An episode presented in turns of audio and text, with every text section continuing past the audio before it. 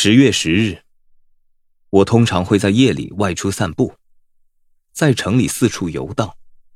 我不知道为什么，我猜是为了看更多面孔吧。昨晚我不记得我住在哪里，一位警察带我回家。我有种奇怪的感觉，似乎这种事以前经常发生在我身上，很久以前。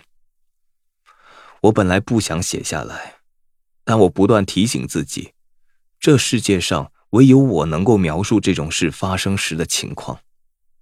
我不是在步行，而是在空间中漂移，不是明确利落的，而像有一片灰色的胶卷铺在所有事物上。